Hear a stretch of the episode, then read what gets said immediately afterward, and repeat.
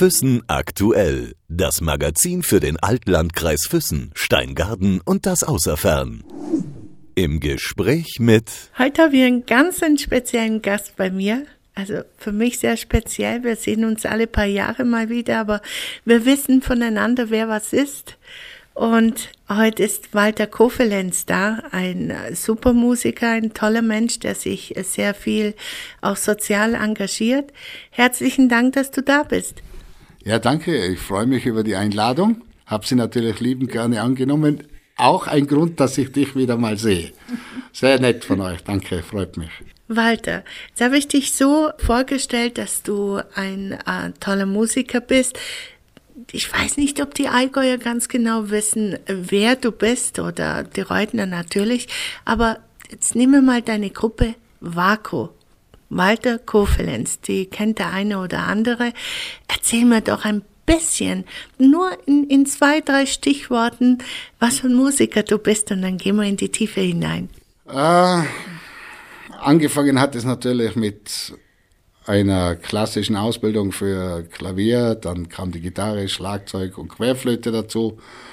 Die, die letzten beiden ein bisschen vernachlässigt, lange Jahre in verschiedensten Bands gespielt und äh, lange Jahre nicht in Reute und Umgebung gelebt, sondern immer im Ausland gelebt.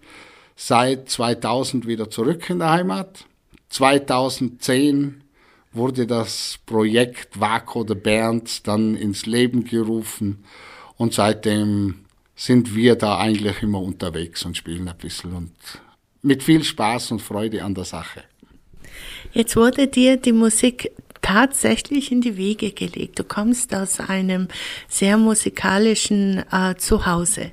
Ja, mein Vater war äh, ein sehr guter Musiker, hat, äh, ich glaube, insgesamt 14 Instrumente gespielt, unter anderem einige Blasinstrumente. Sein Hauptinstrument war allerdings die Geige und Bassgeige. Und er hat mir natürlich schon in frühester Jugend dann gleich äh, zur Musik erzogen, um das mal vorsichtig so zu nennen. Hat mich mit sechs Jahren dann ans Klavier gesetzt, hat mir einen Klavierlehrer organisiert. Der war damals noch Dirigent bei der Werkskapelle im Metallwerk Plansee. Und das waren die ersten Schritte der Musik. Und die sind auch geblieben. War er eher klassisch oder eher volkstümlicher Musiker? Was für ein Musiker war er denn? Also was Geige anbelangt hat und äh, da war er sehr klassisch. Und das ist auch seine Ausbildung gewesen, dass er klassisch sehr gut ausgebildet wurde. Hat sich nachher natürlich eher der Blasmusik verschrieben, war auch Dirigent in verschiedenen Musikkapellen im Umkreis rund um Reute. War da auch recht erfolgreich, hat einmal ein Konzert in einer Kirche veranstaltet, da war er der allererste, musste bis zum Bischof. Also er war dann schon sehr, sehr tätig muss ich sagen. Und der hat sich das natürlich da herausentwickelt, dass der Herr Sohnemann auch was machen muss. Du hast dann quasi eine Ausbildung genossen oder hast du studiert? Hast du Musik studiert? Nee, Musik studiert habe ich in dem Sinne nichts, da ich dann eben von frühester Jugend an eine sehr starke Ausbildung durch meinen Vater bekommen habe. Alles, was mit Harmonielehre, Kontrapunktlehre, Kompositionslehre und so weiter zu tun gehabt und nicht direkt zu Hause ab dem Frühstück beginnen bis zum Einschlafen permanent irgendwo hineingetrichtert bekommen, was ich damals noch nicht so richtig verstanden habe, aber später, im späteren Zeitpunkt lernt man es dann doch zu schätzen. Ja. Aber danach bin ich dann ja auf dem Gymnasium in Lande gewesen und da habe ich dann auch über meinen Vater private Unterrichte bei einem Professor Zangerl gehabt. Er hat mich am Klavier unterrichtet und einen Professor Bichler, der hat mich an der Kirchenorgel instruiert. Nachdem ich da ein Jahr Kirchenorgel gespielt habe, musste ich feststellen, ist, glaube ich, nicht so ganz meine Richtung. Musste das dann leider canceln zum Missfallen meines Vaters, aber hat nichts genutzt, es hat nichts gebraucht, es sollte so nicht sein. Heute erinnerst du dich mit Freude daran. Ich denke, er war bestimmt sehr streng, was das anbetraf. Ja, es gibt einen, es gibt einen ganz tollen Satz meines Vaters. Ähm, Gerade wenn er so spät oft nach Hause gekommen ist von Musikproben, er war auch im Sport sehr tätig und kam dann das öfter mal später nach Hause. Und diesen Satz, den habe ich bis heute nicht vergessen. Hollert mir der Bur. Das heißt nichts anderes, ich musste aufstehen, egal um welche Uhrzeit, musste mich mit ihm hinsetzen. Er hat dann gesagt, leg brandenburgische Konzerte auf oder dieses und musste mich mit ihm hinsetzen, musste hören, zuhören und habe immer krampfhaft zugeschaut, ob er nicht bald einschläft oder nicht, damit ich mich verdrücken kann, aber es hat nicht geklappt. Aus dir ist ein exzellenter Musiker geworden. Du hast ja, ähm, ich muss das allerdings ganz betont sagen, also du hast, ähm, du bist kein Reutener, sondern du bist ein Breitenberger. Wanger. Breitenwanger. Ein Breitenwanger, gebürtig in Breitenwanger. Mein Vater ist äh, gebürtiger Reutener, dem sein Haus stand direkt in Reute, das Elternhaus. Mein Elternhaus steht allerdings in Mühl und geboren bin ich, und Mühl gehört zu Breitenwang. Breitenwang hat das Kreckelmoos und da erblickte ich das elektrische Licht der Welt. Was hast du eigentlich nach dem Gymnasium dann gemacht? Hast du studiert? Hast du eine Ausbildung gemacht? Ah, das wurde also so ein bisschen von meinem Vater auch gesteuert. Er hat gesagt, äh, du machst jetzt erstmal eine Lehre. Dann habe ich eine Lehre gemacht als Radio-Fernsehtechniker die ich dann bei Wetzer Elektronik im Fronten zu Ende lernen musste, weil in Reute der Betrieb leider Konkurs gegangen ist.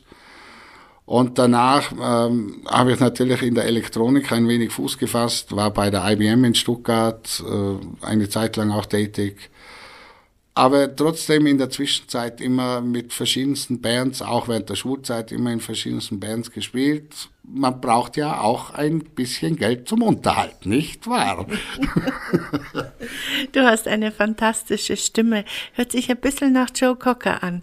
Ja, das ist wohl richtig. Und wenn man uns so hört auf der Bühne, wird man feststellen, dass wir doch sehr viele Stücke dieses Herrn übernommen haben, haben das, und den, den Herrn schätze ich über alles. Ich habe auch das Vergnügen gehabt, ihn kennenzulernen, auch seine Musiker kennenzulernen.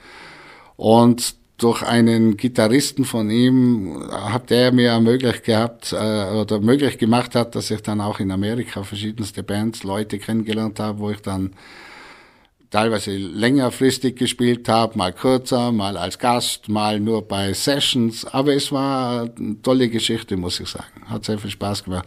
Und daher die Stimme, sie war zwar früher ein wenig heller und klarer, aber im hohen Alter wird sie halt tiefer und rauer. Naja, Fishing for Compliments. Also die einen oder anderen kennen dich vom Sehen her, also wie 62 siehst du jetzt nicht aus und so viel alt bist du jetzt wirklich nicht. du hast eine ganze Zeit lang in Hamburg gelebt. Was hast du in Hamburg gemacht? Also in Hamburg bin ich eigentlich, äh, das sollte eigentlich nur ein, ein, ein, ein kurzer Besuch werden. Ich habe jemand besucht. Aus drei Wochen wurden dann eigentlich insgesamt zehn Jahre. In diesen zehn Jahren habe ich dann erstmal versucht, bei der IBM in Hamburg unterzukommen, was sich ein wenig schwieriger gestaltet hat, weil man da eine Warteliste hat. Und trotz Empfehlungen von Stuttgart aus hat es leider nichts genutzt, dass ich da ein bisschen früher dran komme. dann musste ich ja was anderes tun. Dann habe ich dann halt einen Job als Radiofernsehentechniker inzwischen dann übernommen und habe dann über meine Bekannten, die ich da in der Zwischenzeit kennengelernt habe, auch da wieder in der Musikszene ein bisschen mich rumgehört und rumgetan und so hat sich das Musizieren in Hamburg dann ergeben. Ein breiten Wangerer in Hamburg. Ähm, ja, ich denke mir, von der Sprache her, hast du die verstanden oder besser gesagt, haben die dich verstanden, wenn du geredet hast? Ähm, die erste Woche bin ich ähm, am Datenberger Deich in eine sogenannte Dorfschenke gegangen. Da waren vier ältere Herren am Kartenspielen. Da habe ich dann meine Begleiterin gefragt, ob ich in China oder so gelandet bin. Ich habe kein Wort verstanden. Null. Umgekehrt war es dann schon ähnlich. Ich musste dann den Reutener Dialekt ein wenig verfeinern so dass es zwar noch ein bisschen für mich heimisch klang, aber dann für die anderen verständlich, um nicht jeden Satz unbedingt dreimal sagen zu müssen. Ging dann auch relativ flott und irgendwann kann's auch einen beiden Platz nacken, ne? Man lernt's mit der Zeit. Hast du das Plattdeutsch gelernt? Ja, meine Freunde haben natürlich sehr viel Blatt auch gesprochen und haben es mir dann natürlich auch mit Absicht gemacht. Aber man nimmt sich das halt dann an, nur wenn ich dann nach Haus gefahren bin, sobald ich bei Fronten über die Grenze bin, dann war es wieder Reutener Dialekt pur. Also du hattest dann keine Schwierigkeit, so richtig umzuswitchen. Na, das ging relativ easy, muss ich sagen. Also, ich mein, das ist meine Heimat, da bin ich zu Hause, da rede ich, wie mir der Schnabel gewachsen ist. Und da oben war zwar auch eine Art zu Hause, aber halt ein bisschen anders und da habe ich mich dann halt ein bisschen angepasst. Nützt nichts, man muss. Jetzt, wo du dann quasi in Hamburg gewesen bist, hast du mir erzählt, dass du ja auch immer wieder nach Amerika geflogen bist. Was war der Grund, dass du öfters mal dort warst? Ich habe ja äh, durch einen Bekannten, der hat einmal im Monat in seinem Lokal immer eine, eine kleine Veranstaltung gemacht. Es waren eigentlich nicht so viele Leute, so 50, 60 Leute. Und da hat immer ein Künstler irgendwo gespielt, mal mit Gitarren, mal zwei Gitarren. Dann hat er mir mal gefragt, Mensch, du bist doch Österreicher, du, du spielst doch bestimmt so Tanzer und Ambros-Geschichten. Dann habe ich gesagt, ja, sicher spiele ich die. Und ich gesagt, ist ja klar kommt ja aus meiner Heimat. Er hat gesagt, ja, du kannst ja mal abends bei uns das auch spielen. Da habe ich gesagt, ja, mache ich. Und dann habe ich da dann durch Zufall hat mich da immer jemand beobachtet und der ist nachher mal irgendwann einmal zu mir gekommen und hat gesagt, was machst du eigentlich? Dann habe ich gesagt, arbeiten. Sagt er, aber du machst ja Musik. Und dann sage ich, ja. Und dann sage ich, hättest du Lust in einer Band zu spielen? Dann habe ich gesagt, keine Ahnung, warum nicht? Ja, ich soll da nächste Woche mal da und da hinkommen und so bin ich dann mal bei Bad News Reunion gelandet für einen kurzen Zeitraum und auf einer Vernissage, die in der Nähe vom Planten und Blumen in Hamburg ist. Das ist ein großer Garten eigentlich, eine Gartenanlage. Und da ist auch eine Veranstaltungsbühne, wo relativ große Konzerte stattfinden. Und wir auf der Vernissage habe ich auch dann so gespielt und da ist einer gekommen und hat gefragt, ob er mit mir mitspielen darf in Englisch. Ich sag, warum nicht? Zu zweit ist feiner als alleine. Dann ist er gekommen, hat eine Gitarre mitgebracht, hat sich bei mir an die Anlage angestopselt und sagt, what do we play? Sag ich, ja, spielen wir einen Blues. Habe ich angefangen, dann Blues zu spielen, dann ist er aber derart scharf eingestiegen, dass ich erschrocken bin und gedacht habe, mein lieber Gott, wie gut ist dieser Mann dann? Da hätte ich am liebsten aufgehört zu spielen. Dem konnte ich nicht mal annähernd Wasser reichen. Das muss ich mal einfach gestehen. Da Gitarre ja nun nicht unbedingt mein Hauptinstrument war zu der Zeit. War ja eher Klavier. Und dieser Mann hat mich dann am nächsten Tag eingeladen zu einem Konzert in Planten und Blom und ich bei Gott nicht wusste, wer spielt in Planten und Blom. Bin am nächsten Tag dahin, sehe ich ein Schild und ich durfte ja hinten Backstage reingehen Joe Cocker. Und da habe ich mir gedacht, naja, der wird schon zur Vorband gehören. Und habe mich dann da hinten an der, an der Backstage-Tür gemeldet und habe gesagt, ja, ich bin eingeladen worden von einem Herrn Russell, ob ich da, ich durfte da rein. Die Tür ist wieder zugeflogen und ich stand immer noch davor. Nochmal geklopft, dann kam da jemand, und ich sagte, ich bin wirklich eingeladen. Dann hat es ein wenig gedauert, dann ist die Tür aufgeflogen und ich durfte dann endgültig da auch rein. Dann ist er auch gekommen, hat gelacht, sagte, come on boy, let's go on stage. Und wir sind dann auf die Bühne und er sagte, hey, play Tyrolean Music, geil. Dann habe ich da mit einer Akustikgitarre mal kurz äh, Georg Danzer gespielt und dann mal ein Ambrus-Lied und dann bin ich wieder, dann sagt ja, du kannst auf der Bühne sitzen bleiben, wenn wir Konzert spielen. Dachte immer noch, der Mann gehört zur Vorband. So kann man sich natürlich täuschen. Es wurde immer später und später. Und plötzlich höre ich den Veranstalter sagen, please welcome Mr. himself, Joe Cocker. Und da habe ich gedacht, jetzt falle ich aber aus allen Wolken. Also das darf wohl nicht wahr sein. Und dann ist er natürlich übers ganze Grin äh, Gesicht grinsend mir entgegengekommen, der Russell, und dann habe ich die Sache erst verstanden, auf wen ich da eigentlich getroffen bin. Ja. Und dann war es natürlich sensationell. Wir haben danach waren die Aftershow-Partys noch nicht so organisiert, wie das heute so allgemein üblich ist. Also musste ich mir in der Zwischenzeit Gedanken machen, wo machen wir Aftershow-Party und dann haben wir da mal dann doch, äh, sagen wir mal vorsichtig, über einen längeren Zeitraum Aftershow-Party noch gemacht und zwar mit der ganzen Crew, die da dabei war und das war natürlich sensationell. Wahnsinn, das hört sich ja an wie so, so richtig ein Märchen. Ja, Ja, so ähnlich ist es. Da gibt es doch auch so einen Film mit dem, oh, ich weiß nicht, wie das heißt. Ich bin kein so Filmkenner, muss ich sagen. Aber ich weiß nur, dass einer ihren Prinzen da wohl kennengelernt hat irgendwo, keine Ahnung. War wohl auch der Fall und daher kommt auch ein bisschen so diese, diese unheimliche, ja, ich kann ich schon fast sagen, Liebe habe zu dem seiner Stimme und zu, zu ihm seiner Musik, weil er, ich finde ihn einfach toll. Und hattest du dann mit dem Russell immer wieder Kontakt? Ja, ich bin dann nachher nach, nach Amerika rübergekommen und da bin ich dann auch anderen Leuten vorgestellt worden, unter anderem einem Herrn, der mir beim Klavierspielen zugehört hat und sich neben mich gesetzt hat und dann hat er mit mir vierhändig gespielt. Ich musste auch wieder mal zugeben, ich muss die Finger von den Tasten tun. Der Mann war einfach ein Wahnsinn, der war viel besser. Aber das hat ihn nicht weiter interessiert. Er hat dann mit mir immer gesagt, come on boy, let's play four.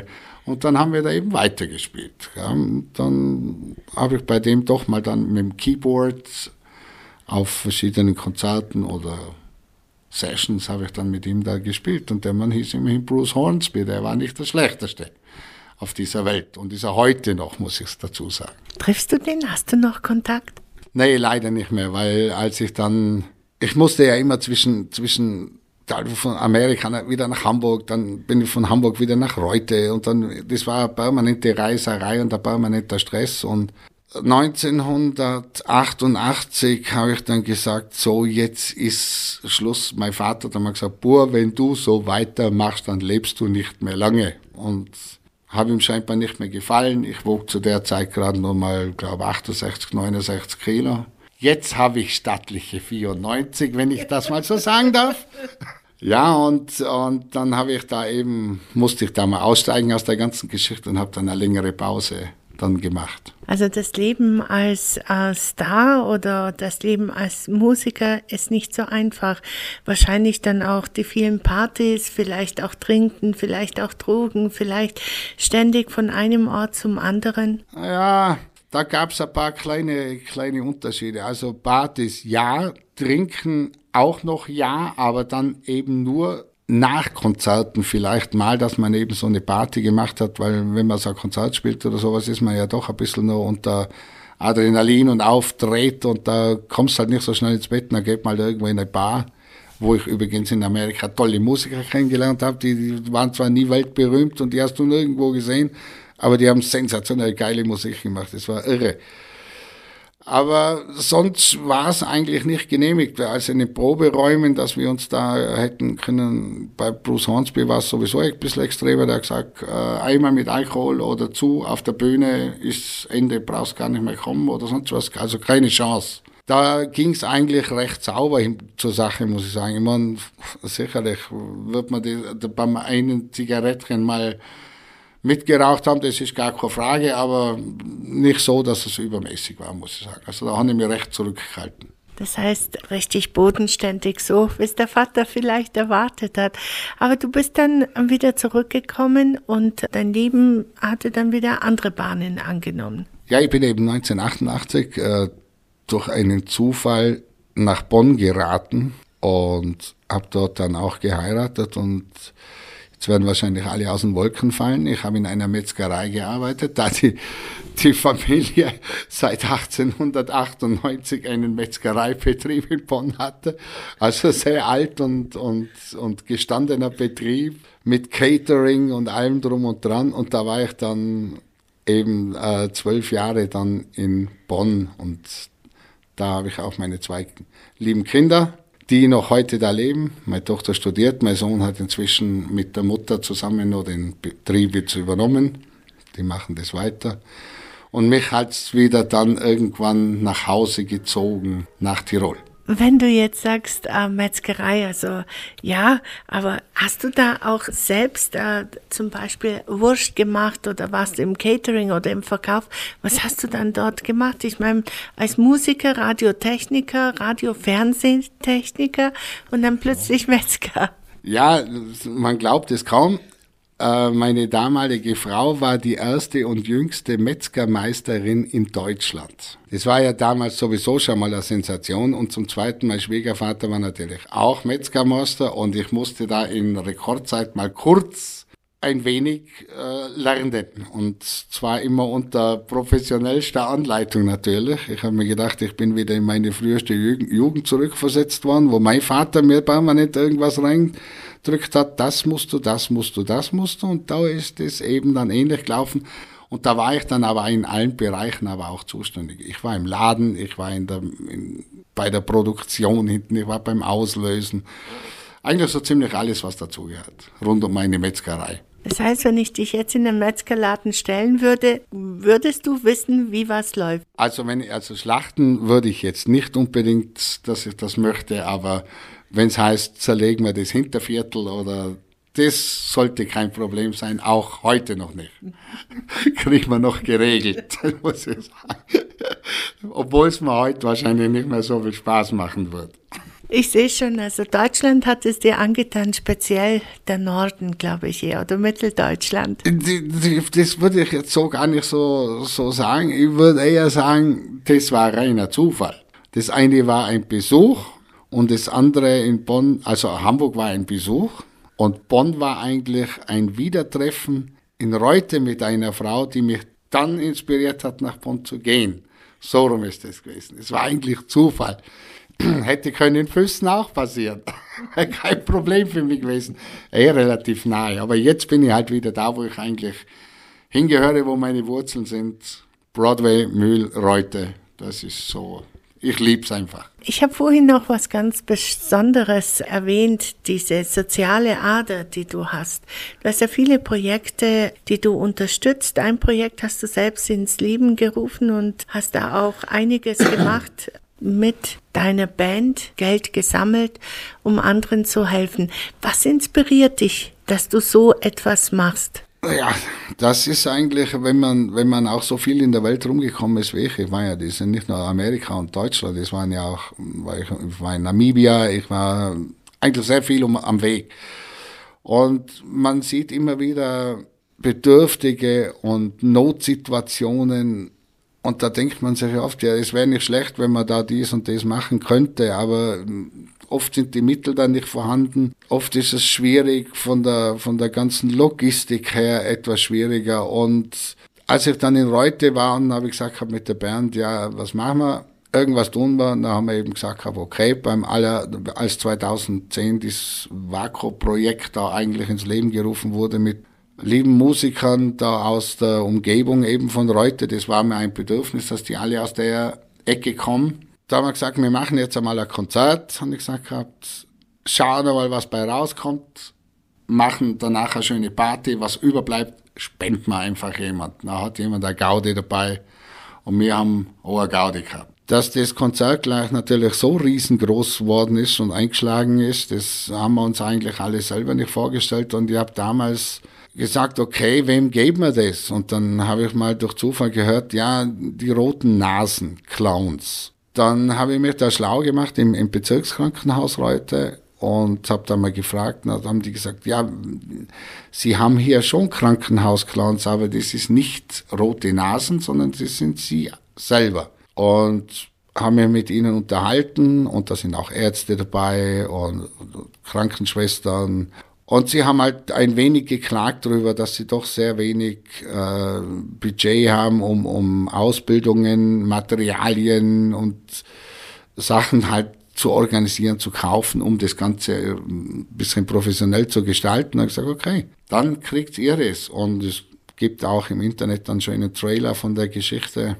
auf YouTube. Da kann man das sehen, wie die Kinder auf dem Eis, wir hatten eine Eisbühne, wie die Kinder auf dem Eis Schlittschuh gelaufen sind, wie die roten Nasenclowns mit ihrem Chef, dem Primar Müller, auf der Bühne gestanden sind. Das war dann so unser erstes Projekt, wo wir eigentlich gespendet haben, wo wir gesagt haben, da greifen wir mal unterstützen ein wenig ein. Haben natürlich einen riesen Gaudi gehabt, das ist klar. Waren doch, glaube über 8.500 Euro, was sich denen da gespendet haben. Und ich fand, das war nicht schlecht. Für einen kleinen Ort wie Reuter ist das viel Geld, muss ich sagen. Aber ihr habt ja immer noch, ich glaube, fast jedes Jahr gibt es da irgendwo Benefizveranstaltungen. Das haben wir so beibehalten, weil wir gesagt haben, immer wenn wir in Reute spielen, dann machen wir ein Benefizkonzert. Und für irgendjemand spenden wir. Und dann haben wir dann einmal eine Anfrage vom Bürgermeister aus Reuter, der Herr Oberer, habe mich gefragt, mal, unterstützt du nur nationale Projekte oder würdest du auch ein internationales Projekt unterstützen? Und dann habe ich damals gesagt, wenn es für mich und der Band lohnenswert erscheint, warum soll man nicht ein internationales unterstützen? Und da haben wir dann eben eine, ein Konzert gespielt für Schulkinder in Nepal.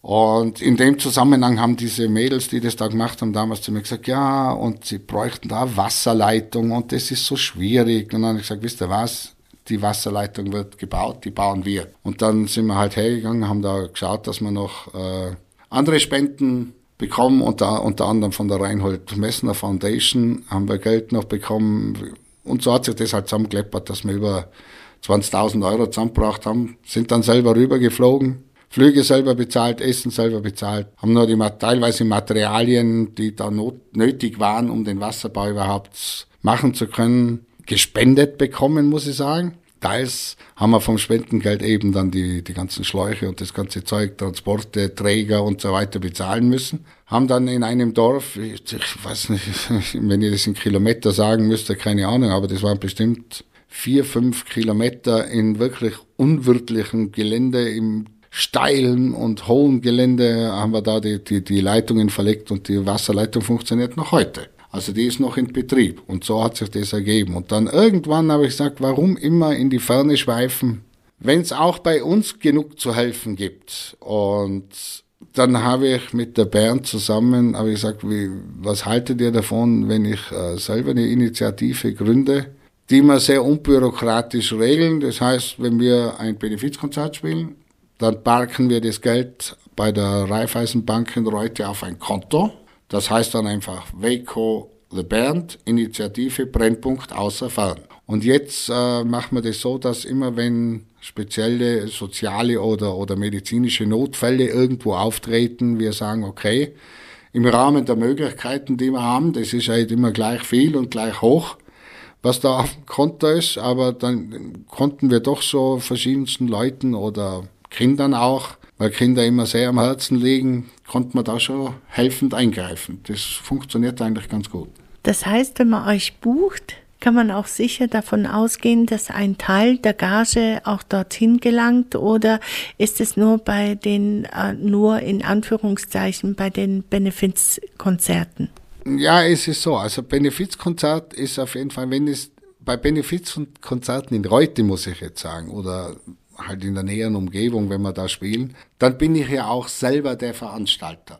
Und ich als Veranstalter veranstalte ein Benefizkonzert, das heißt, sämtliche Bandmitglieder, alles was an Netto übrig bleibt, wandert auf dieses Konto und kommt auch direkt, wenn jetzt jemand kommt und sagt, du, wir haben da Probleme, wir brauchen einen Rollstuhl oder wir brauchen Schienen für das Bein und wird von der Krankenkasse nicht unterstützt. Dann sagen, pass auf, du kriegst 500 Euro von uns, wo kaufst du den Rollstuhl? Ja, bei dem und dem sagt, da legen wir einen Gutschein, da legen wir einen Gutschein. Der Rest muss schauen, wenn wir mehr haben. Wir haben auch 2000 Euro am, am Brandopfer gespendet und am Mädchen in einem Rollstuhl haben wir auch 500. Es ist, läppert sich so zusammen. Eine Familie hat eine Waschmaschine gekauft, haben ihr das Heizöl bezahlt für den Winter, weil sie sich das Heizöl nicht leisten konnten und, und, und. Es läppert sich halt so zusammen. Es sind nicht immer die Riesenbeträge, aber da sage ich immer, Kleinvieh macht Mist und verbreitet auch Freude in dem Fall, was man dann auch sehen kann, weil das eine Kind hat dann also im Rollstuhl ein absenkbares Waschbecken dafür gekriegt und eine Terrassentür, wo sie mit dem Rollstuhl draußen reinfahren kann, was halt zur Erleichterung und zur Verfeinerung der Lebensqualität für das Mädchen natürlich unheimlich wichtig war. Ist es sozusagen ein Dankeschön für das, was du erleben durftest, was du ähm, Gutes in deinem Leben auch erfahren konntest? Ein, ein bisschen ein Dankeschön für das, dass du anderen quasi helfen möchtest mit deiner Band zusammen. Ich meine, wenn die jetzt nicht mitmachen würden, ginge das ja alles nicht. Nein, ich muss da meine, meine Band schon mal unheimlich in den Vordergrund äh, heben jetzt, weil ohne die ging es ja gar nicht, weil ich alleine kann mich zwar irgendwo hinsetzen auf einer Party und mal schnell eine Gitarre nehmen, dann singe ich euch ein Liedchen. Ich treller vor mich hin, aber ich kann wahrscheinlich keinen Saal mit 800.000, 1500 Leuten da noch begeistern alleine. Womöglich. Weiß man nicht, aber ich glaube es eher nicht. Und da ist die Band natürlich unheimlich wichtig, weil sie kommt jeden Dienstag, haben wir Probe, sie ist jeden Dienstag, ist die ganze Band da, die nimmt sich Zeit. Die haben ja auch Fahrkosten, die, und jeder knappert da an seiner Freizeit rum, um zum Proben eben zu kommen, um dieses, diese Band so zu am Leben zu erhalten, dass da das immer funktioniert. Und ohne die ging's halt nicht. Aber sie sagen dann auch, wenn wir das so machen, dann stehen die voll hinter mir. Und das mit dem Dankeschön sagen, das Leben ist nicht immer gut zu einem, aber wenn man im Endeffekt so, jetzt, jetzt wäre ich 62 Jahre alt und wenn ich sagen kann, ich bin zufrieden mit meinem Leben, es geht mir gut, ich habe zu essen, ich habe zu trinken, ich kann mir Klamotten kaufen, ich habe ein Auto, ich kann mal in den Urlaub fahren, dann warum sollen wir nicht auch mal anderen Gutes tun, die das nicht so können? Ich finde, das ist schon in Ordnung so und Gott sei Dank denkt da der, die ganze Band, das sind neun Leute, finde ich gut, dass sie da genauso denken. Du hast vorhin Namibia erwähnt. Du warst äh, immer wieder mal in Namibia, weil du dort einen Freund besucht hast. Du hast ja auf der ganzen Welt, habe ich das Gefühl, Freunde. Ja, wenn man viel rumkommt, lernt man sie auch irgendwo kennen. Zwar nicht immer genau da, wo er gerade herkommt, aber man kriegt ja dann relativ flott raus, wo er herkommt. Und dann sagt man ja, ich komme dich mal besuchen. Und so ergibt sich das dass man halt dann äh, auch in Namibia einen Freund hat, der eine große Farm da unten hat mit, mit einer Rinderzucht und da war ich dann des Öfteren über mal drei Monate, mal sechs Monate, so wie es halt meine Zeit mir erlaubt hat, war ich dann bei ihm, habe ihm da geholfen und habe da auch schöne Dinge erlebt und auch weniger schöne Dinge, wenn man da sieht, wie das alles so funktioniert oder nicht funktioniert. Aber trotzdem, es war ein Teil auch meines Lebens und es macht auch Spaß, muss ich sagen. Wenn du jetzt seit 2000 wieder quasi in deiner Heimat bist, dann lebst du hier seit fast 18 Jahren wieder. Ähm, vermisst du irgendwas? Eigentlich vermisse ich nichts, wenn ich ganz ehrlich sein soll, weil wenn ich die Möglichkeit habe und, und es ergibt sich, dass ich sage, okay, ich möchte jetzt mal gerade dort und dort und dorthin, und es lässt sich einfach auch realisieren, ohne da jetzt äh, richtig große Aktionen starten zu müssen, dass es überhaupt funktioniert oder irgendwelche Einschränkungen in Kauf zu nehmen. Dann mache ich das schon, das, kann ich das immer mal, das heißt, es fehlt mir nicht. Weil wenn ich irgendwas definitiv möchte, dann könnte ich schon sagen, okay, so wie jetzt am Dienstag muss ich nach Wien, weil ich da auch wegen Musik mal was hören will, was organisieren möchte. Aber da kann man dann halt eben mal auch schnell nach Wien fahren. Da habe ich auch Bekannte und Freunde und warum soll ich das nicht tun? Ich habe in Graz unten einen ganz lieben Freund und, und habe da tolle Leute kennengelernt, unter anderem auch die Dagmar Steinbecker, das ist die Schwester vom SDS Steinbecker, den, den wohl jeder kennt und habe mit ihr unten musiziert auf dem Schloss Harrach beim Thomas Altmann da unten und das hat da unheimlich viel Spaß gemacht. Also ist, man kommt schon trotzdem herum, also fehlt einem prinzipiell nichts. Wo du dann hierher gekommen bist, hast du dann äh, angefangen, wieder in deinem alten Beruf zu arbeiten? Ich meine, äh, du sagst, du bist Rentner. Muss ich dann fragen, seit wann du Rentner bist? Ja, wenn ich genau sein soll, seit meinem letzten Skiunfall, der war 2010 das ist immer so eine Invaliditätsgeschichte gewesen, die immer mal Jahr für Jahr immer mal wieder verlängert wurde. Dann hat sich das halt einmal so ergeben. Aber da kann man halt nichts machen. Das ist halt einmal so, gell. Das ist halt Pech. Aber ich habe da nicht in meinem alten Beruf gearbeitet. Ich habe da immer noch Pause gemacht und zwar bis 2008. Und zwar hatte ich da eine Hütte auf dem Hanikam oben, die Zilli-Hütte. Und die haben wir auch damals gekauft und haben die auch bewirtschaftet und da habe ich dann 2008 aufgehört und da ging es dann wieder mehr mit Skifahren und dann ging es eben mit Musik wieder los und so hat sich das halt wieder entwickelt. Wann werden wir dich äh, mit deiner Band in Füssen mal hören? Ha, das ist eine gute Frage. In Planung wäre das eigentlich schon jetzt seit, ich glaube, zwei, drei Jahren. Habe ich mir gesagt, Mensch, wir müssen mal über die Grenze raus. Wir müssen irgendwie mal nach Füssen. Nur haben wir eigentlich nie so, so genau, äh, ja, auch nicht intensiv genug drum gekümmert, in, in welcher Location spielen wir überhaupt. Was ist angepasste Größe für uns in Füssen? Wer kennt uns in Füssen und Umgebung? Wer, wie organisieren wir die Geschichte da? Und so weiter. Das war bis immer so, ja, ja, dann schauen wir mal. Und wenn man mal schaut, dann wird's halt meistens nichts. Aber es ist irgendwo in Planung und vielleicht ergibt sich ja dieses Jahr irgendeine nette Gelegenheit, wo man sagt, okay, da klemmt man am Rande, halt stellt man sich eine Bühne hin und macht da einfach einmal zwei Stunden ein Konzert im Rahmen irgendeiner anderen Veranstaltung, die man halt am, einfach sich mit dranhängt oder so. Ich meine, das klingt jetzt ein bisschen blöd, man hängt sich mit dran, halt, aber wir, wir, wissen wirklich noch gar nicht, wo wir in Füssen spielen sollten. Es gibt ein paar nette Geschichten. Es gibt ja unten da den großes Festspielhaus, aber da ist natürlich wieder der Raum riesig groß, kriegst zu wenig hoch voll, kriegst wieder nicht so viel Laune ins Publikum. Es ist ein Spiel ohne Ende. aber wir nehmen es in Angriff. Ich danke dir vielmals, dass du hier gewesen bist. Ich wünsche dir alles Gute und äh, wir werden uns hören und bestimmt auch wiedersehen. Freue ich mich drauf, bedanke mich nochmal für die Einladung und ich hoffe, dass wir auch dich mal wieder in Reute dann sehen. Vielleicht kommst du dann im nächsten Jahr zum Jazz Weekend, Waco Goes Jazz. Eine neue Sparte, die wir aufmachen mit ein bisschen Funky, Blues, Rock Jazz und dann treffen wir uns, gehen wir nachher auf ein Glas Wein. Sehr gerne, Dankeschön. Füssen aktuell, das Magazin für den Altlandkreis Füssen, Steingaden und das Außerfern.